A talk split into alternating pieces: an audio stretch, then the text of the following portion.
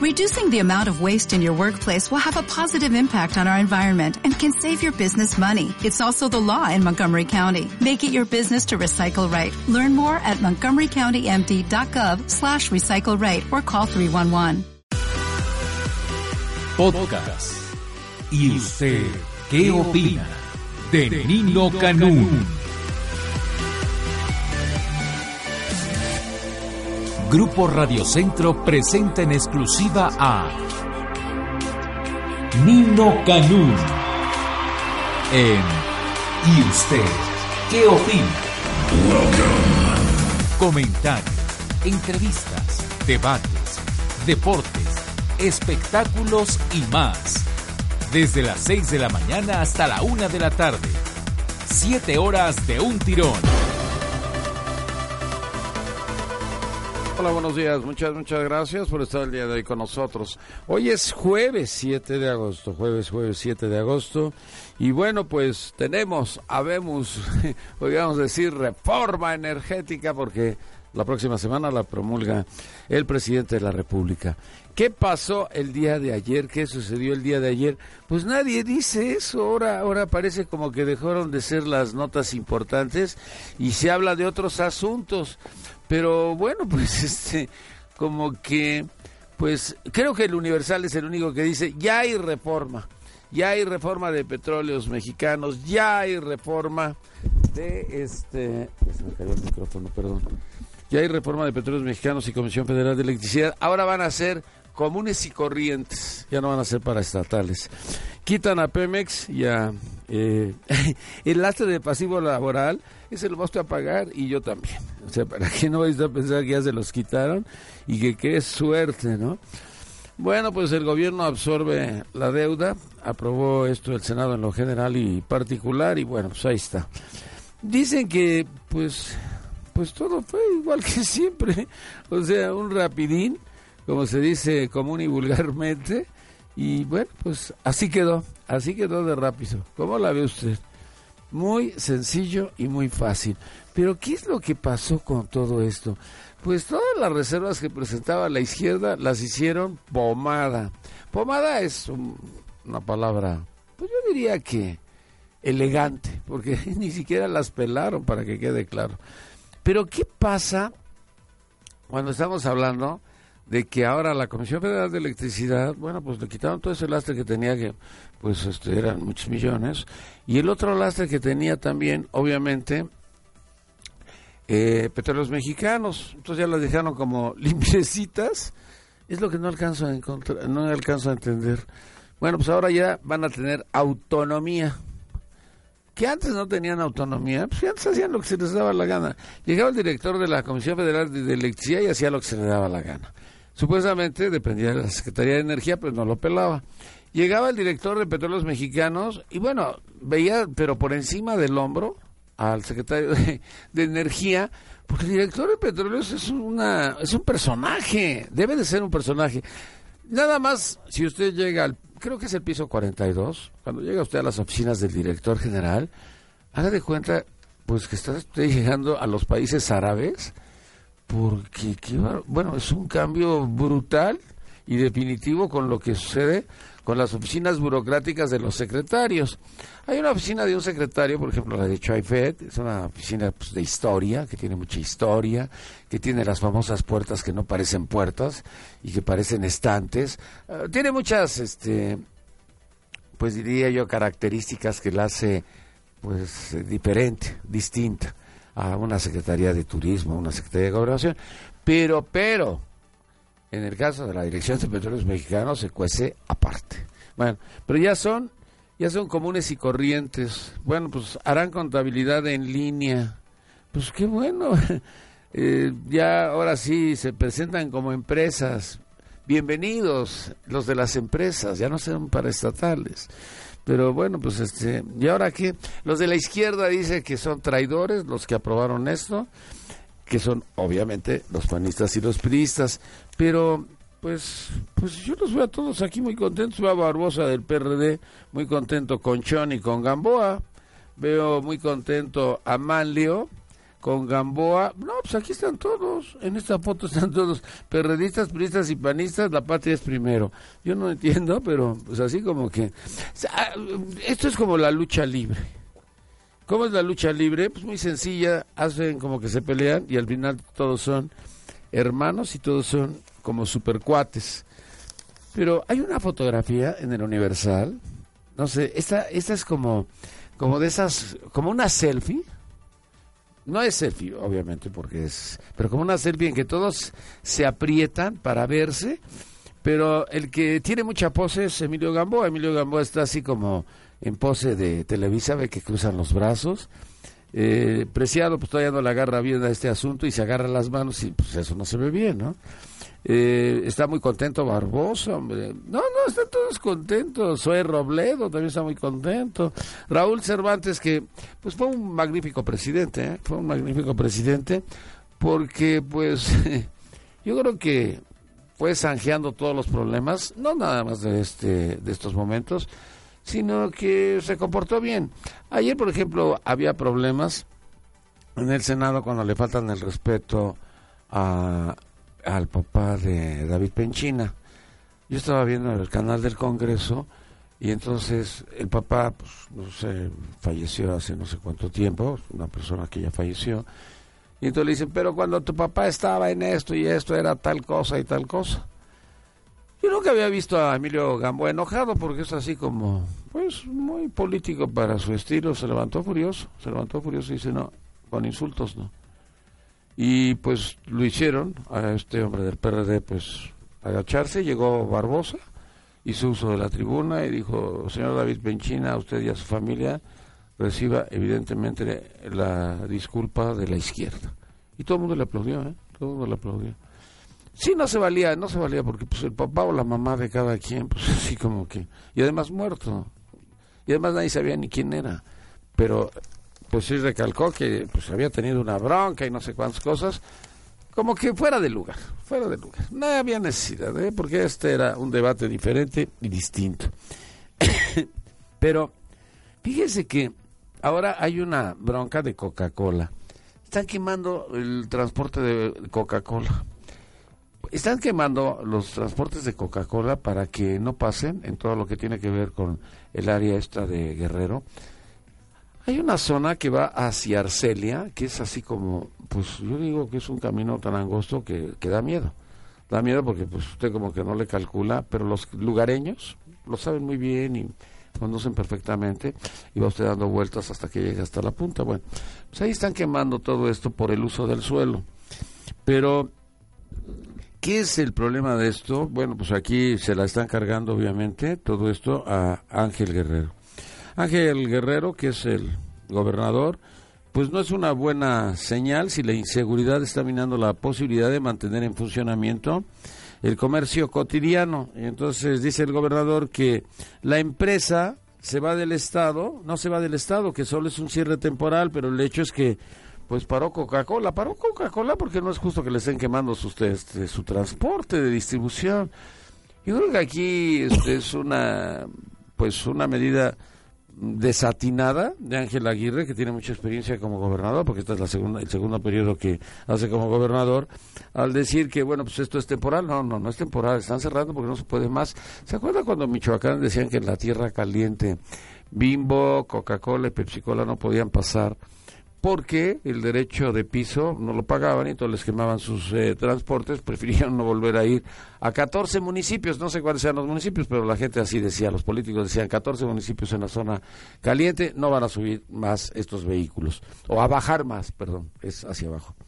Pero este, en el caso de Ángel Aguirre, pues en lugar de decir que es temporal, es como lo de Rafa, que pues no son balas de goma, pero llega el, el presidente de la Comisión Nacional de los Derechos Humanos y parece que va a mandar llamar a Rafa y lo va a citar aquí en la Comisión Nacional de los Derechos Humanos porque parece que sí hubo balas de goma. Pero regresando a lo de Ángel, dice, no hombre, es temporal, no es importante. Eso es malo.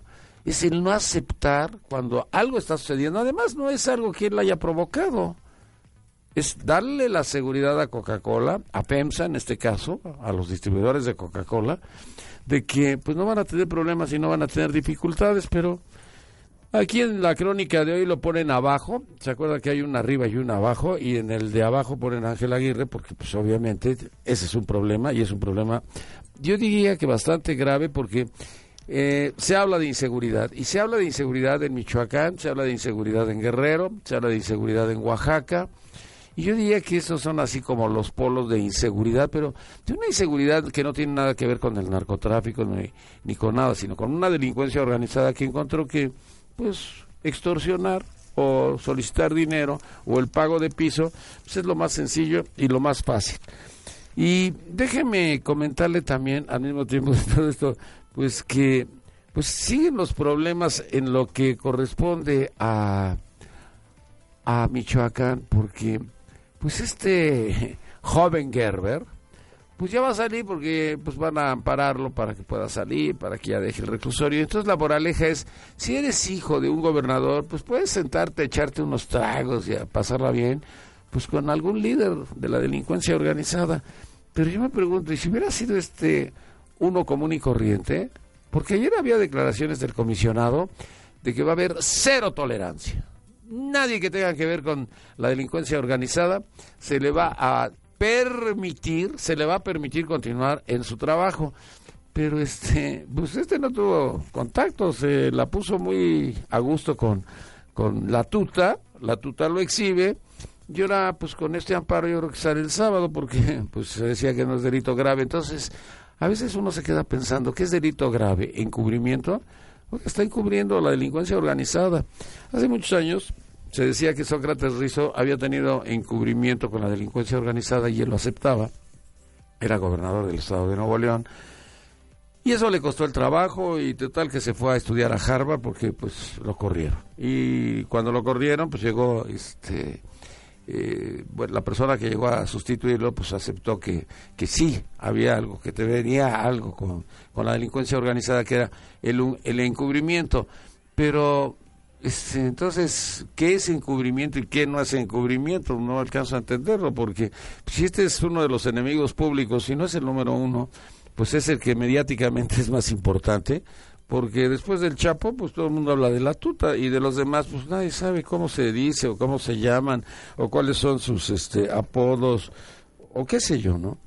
Pero fuera de eso, ahora está la señora esta, la señora está que, bueno, pues está ahí platicando con uno de los líderes templarios y entonces Alfredo Castillo dice que rechaza eso de las disculpas. Advierte que, bueno, pues cada uno de estos que esté eh, con los líderes templarios, pues tendrá un proceso. Entonces no le entiendo. Pero después del gobernador, Salvador Jara, se echa una magnífica. Dice, este, les pido que dejen la corrupción. Ah, eso estuvo bueno, ¿no? Imagínense, eh, ya espero que lo hayan escuchado los, los ediles, los alcaldes, los presidentes municipales y que digan, ah, sí, perfecto, nos alejamos a partir del día de hoy de la corrupción, porque eso es un decreto, un decreto del gobierno del Estado. Y aquí en la Ciudad de México, yo no sé qué va a hacer este muchacho, el delegado de Benito Juárez, porque pues no no le encuentro. Datos de la licencia de construcción en la Benito Juárez cerrados por tiempo indefinido. Pues, ¿qué piensa este güey? Digo, perdón por el término, pero ¿cómo que por tiempo indefinido? ¿Se acuerda cuando el peje nos encriptó el segundo piso? El segundo piso durante siete años o no sé cuántos años. Pues este hizo lo mismo, dijo, no hay información. La delegación, que tiene el mayor número de desarrollos inmobiliarios, 127, 127. ¿Cuánta la nota se está llevando Jorge Romero? Pues este, le hicieron un descuento de un millón seiscientos mil pesos en un departamento. Bueno, a ver, a ver. Un millón seiscientos mil, o sea, el 50%, si usted ahorita va a comprar una casa en Infonavit, ni siquiera las del Infonavit le van a hacer el 50% de descuento. Pero otras personas son muy buenas, son personas, este, pues encantadoras, que dijeron, señor, no hay problema, llévese su, su depa y se lo lleva a la mitad de precio. Bueno, pues lo fueron a entrevistar y no quiere dar información y está bloqueando las cuentas de aquellos que lo están molestando. Sí tiene razón, porque todos le dicen, eres un ratero. Eh". Eso no está bien. Entonces, él está bloqueando todo esto. Y lo de llave, uh, uh, lo de llave. A ver, hay fechas. Ya desde ahorita puede usted usar ese llave que no usaba, que le dijeron que, que ya el primero de agosto no servía porque el compadre del presidente, este Neme, bueno, este Neme, no se la va a acabar, no se la va a acabar. No había necesidad de presumir que era este compadre del presidente, esa es una, no había necesidad. Porque, pues, si usted compadre del presidente, pues lo quema usted, porque van a decir, pues, ¿cómo este sonso es el compadre del presidente? Si salió resonso. Pero el periódico La Jornada pues describe de una forma muy simple y muy sencilla qué pasó con el llave, porque ahora queda homologación para esto del telepeaje. Fíjese que en la primera plana dice, habrá un solo tag para pagar en cualquier carretera. Niega el director de Capufe irregularidades. A ver, ¿cómo que niega aquí muy irregularidades? Bueno, mándenle videos a este sor, a este magnífico ser humano para que se entere el desastre que ocasionó. Pero al mismo tiempo, fíjese, esto es muy interesante, dice que hubo insuficiente difusión hacia los usuarios. Eso lo admite Neme. No, no, no, no, Neme, no, no, hubo insuficiente difusión. Mira, a ver, a lo mejor tú ni siquiera te has dado cuenta de lo que pasó. el negocio es el negocio. Y, y, tenemos que entenderlo porque ahora todo el mundo pues, le mete dinero al cajón se roba lo que puede y hace lo que puede. Y esto tiene que ver, por ejemplo, con algo que ha venido pasando y que ya ha sucedido en cuanto a que se cambian las concesiones. ¿Por qué cambia usted una concesión? ¿Porque le deja más la otra? Porque una de 4.90, el pase de cada vehículo, lo puede usted meter a 7.50, entonces ganó la cara. Porque esto es muy extraño. A ver, ¿qué pasa con este Benito Neme? Le da esta, esta licitación a un señor Roberto Alcántara que maneja todos los negocios empresariales en el Estado de México. Ah, pues es su compadre, pues es su cuate. Pero, a ver, esta nueva calcomanía ya la están repartiendo los empleados con una playera roja. ¿Serán priistas? ¿A poco van a votar electrónicamente con la tarjeta llave? A ver, día último, día último de julio ¿Usted tranquilo en Acapulco o tranquilo en Tijuana? Se sube usted a su tráiler, empieza usted a circular y le da las 12 con un minuto. Fíjese hasta dónde llegó. No, no, no, una verdadera barbaridad. Y ya en ese momento no puede usted pasar. No podía usted cruzar ninguna caseta en la República Mexicana, porque ya habían desconectado el sistema que usted tenía. Si usted tenía este sistema, como muchos de nosotros con, bueno, con coches particulares, pero a través de una tarjeta de crédito, pues a usted no le importa, porque cada pase pues, lo va registrando la tarjeta y entonces usted podía pasar por cualquier lado. Yo me quiero imaginar que muchos de los traileros, sus empresas también lo tienen a través de tarjetas de crédito para que pasen rápido y no tengan dificultades. No que estén yendo a depositar y que saquen, nada de eso no. Ahí fue el desastre. Decían, pero si estoy al corriente, ¿por qué no puedo pasar? No, porque no tienes el nuevo. ¿Cuál es el nuevo? Y yo creo que a Benito se le olvidó que hacer negocios, pues hay que hacerlos bien. Y ahora le están diciendo y le están ordenando que de aquí al primero de, noviembre usted tiene el tiempo suficiente y necesario, o necesario y suficiente, para ponerse en orden. Y es muy sencillo. Porque ahorita, si quiere usted por internet o en una de las casetas, le dan la calcomanía, paga usted por pues, ah, no, perdón, si usted tiene tarjeta de crédito con la que esté pagando, pues nada más le pone usted la misma tarjeta de crédito a esa calcomanía y ya puede usted cruzar todas las autopistas. Si va usted a Cuernavaca, se tenía usted que echar tres tags. Ay, no, eso es una barbaridad. Yo tengo un tag largo que no sé para qué es. Y tengo otro tag corto que no sé para qué es, pero veo y digo, este segundo piso, pues este lo pongo. Este es, este, no sé qué, a las entradas de contadora aquí en la parte de contadora tengo que sacar el de llave.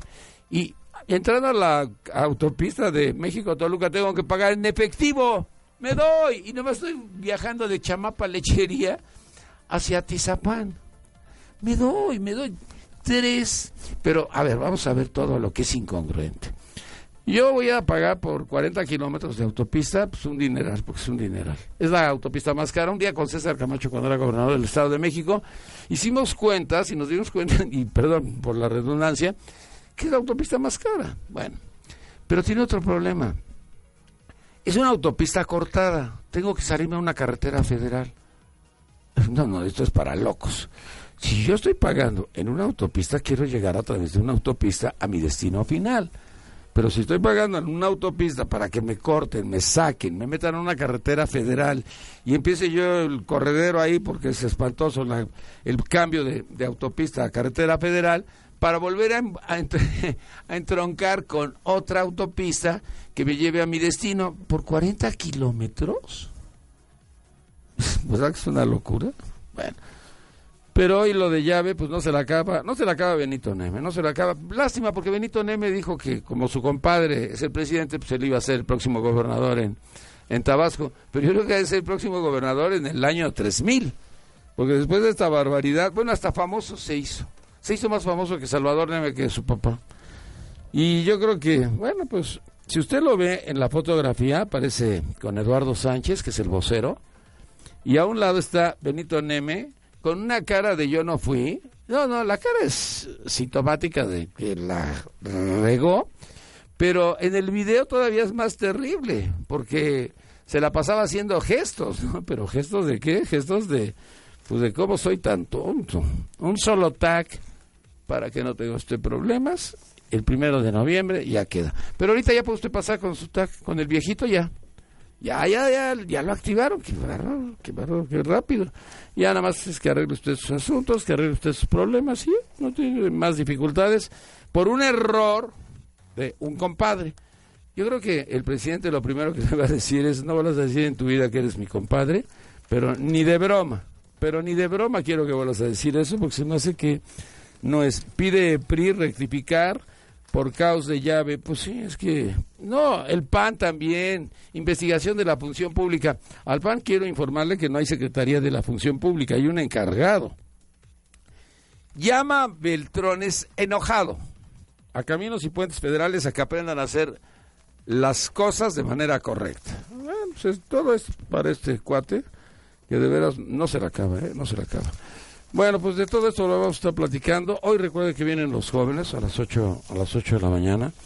Ellos vienen a platicar sobre la agenda nacional y por si usted todavía no estaba enterado, bueno, pues ya agarraron al ladrón que asaltó a Edith González, vuelven a sacar el video donde están asaltándola en un centro comercial. Es un muchacho de 27 años, originario de la colonia Morelos en la Cuauhtémoc y operaba en un vehículo, en un Beetle, pero bueno, pues ya aceptó que él es. Bueno, pues sí, no podía, no podía faltar eso de que aceptara. Pues si el video es su cara, pues su cara, pues es él. Entonces, pues ni, ni, ni cómo. Bueno. Y hay una situación que a mí me tiene muy preocupado. Fíjese que dicen que pues la economía va muy bien, que se está mejorando la economía, que pues parece que ahora sí vamos a tener menos dificultades. Esto, esto obviamente me emociona. Pero hay algo que se estaba hablando del salario mínimo y el salario mínimo lo estaba manejando el propio Mancera. A esto contesta el secretario del Trabajo que es peligroso, peligroso jugar con mini salarios. Lo apunta Navarrete Prida. Bueno, pues esto yo creo que hay que tomarlo en cuenta. Pero ¿qué es un mini salario? Ayer salió un mini salario virtual. ¿Qué se requiere para tener lo necesario o lo indispensable?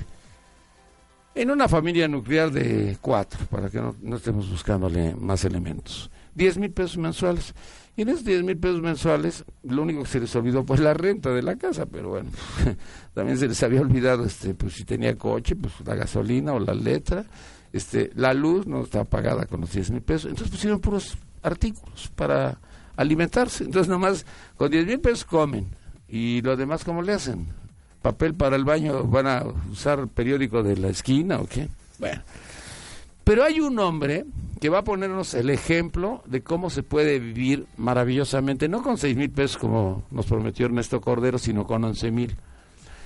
Porque con 11 mil pesos usted puede tener yate, puede tener Ferraris, puede tener departamentos, pues ¿qué le parece en Miami? ¿Qué le parece en Cancún junto al Niño Verde? Ser vecino del Niño Verde no es cualquier cosa, porque el Niño Verde es multi, multimillonario. Bueno, y este y tener pues mucha lana, ¿no? Mucha, mucha lana. Y entonces el señor Carlos Romero de Champs aparece el día de hoy con una fotografía, con un reloj patito, ni vais a pensar que con un reloj bueno, en donde dice vida de millonario con un salario de 11 mil pesos. Gana 10 mil y cacho, ¿eh? pero bueno, pues 11 mil ya le cerraron ahí en números. Y entonces cuando uno se pregunta, ¿cómo es posible que les hayan dado 500 millones de pesos de regalo? Porque ya, como ya, ya no va a ser para estatal, dijeron, oigan, oigan, pues una lanita, una lanita para, para el sindicato. 500 melones. Bueno, son para el sindicato, son para los trabajadores, son para que, pues vengan, pues no sé, mejor forma o manera de vivir. Pero Carlos Romero de Champs, bueno, pues diputado federal tres veces, senador dos veces. A ver, dos veces son 12 años y, y tres por nueve, no, 21 años de legislador y pues nunca ha subido a tribuna. Pues entonces, ¿cómo le hace para estar este tanto tiempo ahí? Pero con 11 mil pesos. Bueno, eso sí, gana muy poco, pues porque va a estar chambeando más que los otros. Los otros han de robar mucho y por eso los hacen chambear más. Entonces, pues ahí tiene usted lo que corresponde al salario mínimo, para que ahora que lo esté tocando el propio Manosera, pues le haga algún matiz a lo que está diciendo el propio Navarrete, el propio Poncho Navarrete. Y lo de la Comisión Nacional de los Derechos Humanos, ayer hicimos un programa de Rafa, no, perdón, la ley Bala. Y el que salió pagando todas, pues es Rafa el gobernador pero ayer Luis García, que está haciendo la investigación, que es el primer visitador de la Comisión Nacional de los Derechos Humanos, han encontrado cosas raras y extrañas, por lo cual pues van a pedir que comparezca Moreno Valle. Recuerde que ahora con los cambios constitucionales que ha habido en la Comisión Nacional de los Derechos Humanos, ya tienen los dientes suficientes no nada más para emitir recomendaciones, porque las recomendaciones eran como las llamadas a misa. Si usted quería, pues contestaba y si no, ni los pelaba. Esa es la verdad y eso ha sucedido durante 25 años. Pero ahora es diferente. ¿Por qué se presume que sí usaron balas de, goma? Ayer estuvo Facundo, que es el secretario de Seguridad Pública allá en la ciudad de Puebla. Él era el segundo de a bordo de Genaro García Luna, pero ha de recordar, él salía mucho en estas, este, pues en estas, eh, en estos cortometrajes que hacía ese Genaro García Luna en la televisión, cada vez que detenían a alguien, pues, lo pasaban al otro día a través de la televisión y ahí aparecía Facundo. Bueno, pues Facundo dice que no, que ellos no usaron eso, que usaron lancetas con gases lacrimógenos, que usaron escudos, que usaron todo lo que tenían que usar. Se le olvidó el agua, porque lo que tenían que haber llevado es agua para que fuera el protocolo, las bombas de agua. Pero pues con la llegada de la Comisión Nacional de los Derechos Humanos, liberan a cuatro pobladores que no tenían nada que ver en esto y que les imputaron, escuche usted bien, siete delitos el gobierno del estado de Puebla. Los pobladores, bueno, pues estuvieron en el penal, pero bueno, ahí están saliendo todos sus familiares, todos en llanto. ¿Qué es lo que pasó con estos pobladores detenidos en este operativo del 9 de julio? Pues que pues se les hablaba y se decía siete delitos pero siete delitos que se desvanecieron ayer. Ay, no entiendo. Entonces no existía. Entonces tenía que ir la Comisión Nacional de los Derechos Humanos a hacer temblar al gobierno del Estado. Yo creo que ahí no hay... Ah, ¿Se acuerda que Montesquieu decía que, bueno, pues este era, pues este, el gobierno, pues el ejecutivo, el legislativo y el judicial, la división de poderes? Pues aquí Montesquieu no le hicieron caso, aquí no hay división de poderes, aquí parece que es el poder autónomo y autoritario del gobernador. Ayer, en este programa que se hizo aquí en la 69, pues aparece exactamente eso, aparece exactamente eso de que si hay alguna responsabilidad, obviamente, obviamente él no mató al niño, para que quede claro.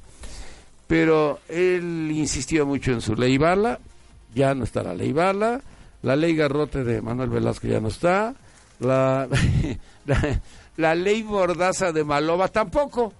O sea, dieron marcha atrás, se dieron cuenta de que la estaban regando y tres virreyes, porque son tres gobernadores que actúan como virreyes, pues dieron marcha atrás. Escúchanos todos los días, de 6 de la mañana a 1 de la tarde, por el 690 AM, en Radio Digital 91.3 HD2, en Internet, la 69.mx, o a través de nuestro portal www.yustedqueopina.com.mx. Nino Canún. 12 años, 12 años, 12 años haciendo debate